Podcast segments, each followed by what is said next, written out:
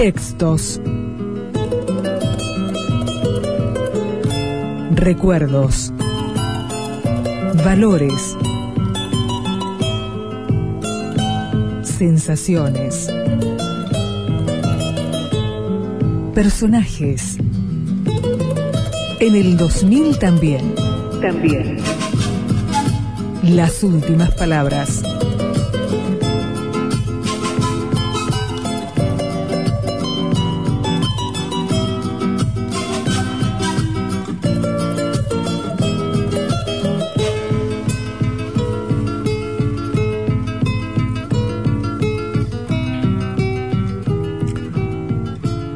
Sábado de mayo de 1953. Dos años antes de los acontecimientos de Barracas, un muchacho alto y encorvado caminaba por uno de los senderos del Parque Lesama. Se sentó en un banco, cerca de la estatua de Ceres, y permaneció sin hacer nada, abandonado a sus pensamientos. Como un bote a la deriva, en un gran lago aparentemente tranquilo, pero agitado por corrientes profundas. Pensó Bruno cuando, después de la muerte de Alejandra, Martín le contó, confusa y fragmentariamente, algunos de los episodios vinculados a aquella relación.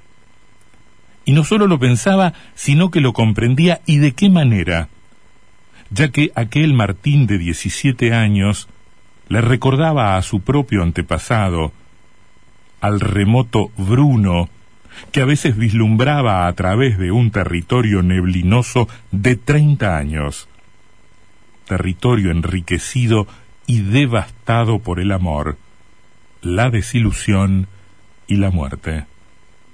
Melancólicamente lo imaginaba en aquel viejo parque, con la luz crepuscular demorándose sobre las modestas estatuas, sobre los pensativos leones de bronce, sobre los senderos cubiertos de hojas blandamente muertas. A esa hora en que comienzan a oírse los pequeños murmullos, en que los grandes ruidos se van retirando como se apagan las conversaciones demasiado fuertes en la habitación de un moribundo y entonces el rumor de la fuente, los pasos de un hombre que se aleja, el gorjeo de los pájaros que no terminan de acomodarse en sus nidos, el lejano grito de un niño, comienzan a notarse con extraña gravedad. Un misterioso acontecimiento se produce en esos momentos.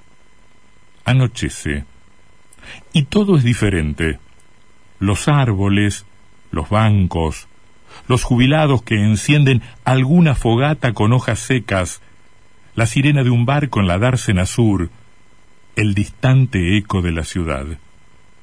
Es ahora en que todo entra en una existencia más profunda y enigmática, y también más temible, para los seres solitarios que a esa hora permanecen callados y pensativos en los bancos de las plazas, y los parques de Buenos Aires.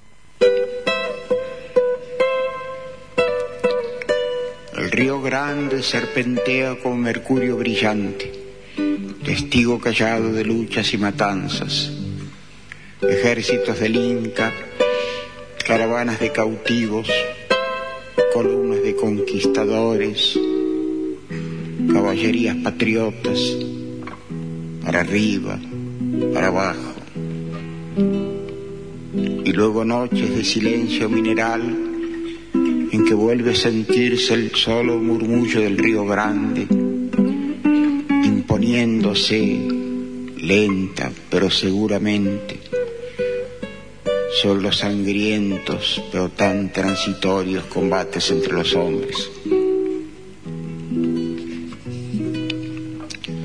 Los guerreros vivaquean en la noche helada y una voz, la voz de Damasito, canta su dolor.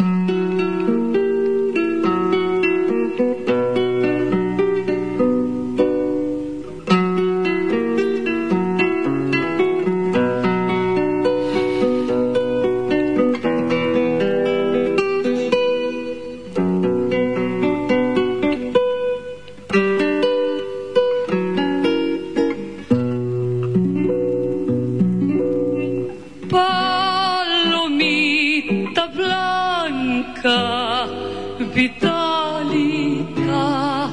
que cruzas el valle.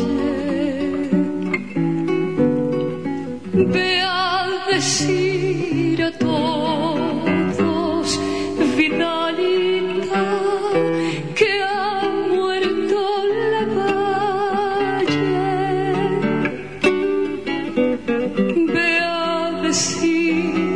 todos, Vitalita, que ha muerto la paz.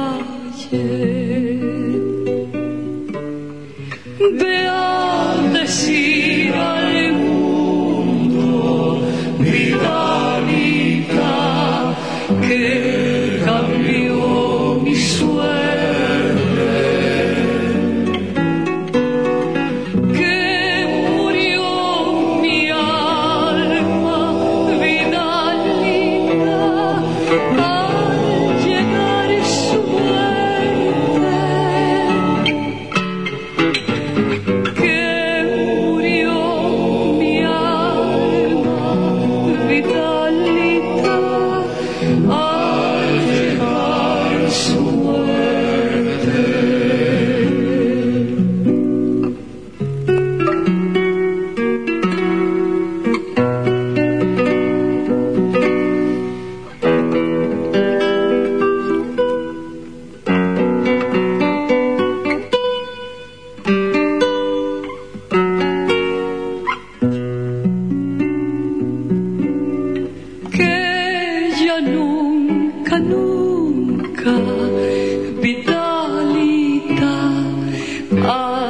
lloró.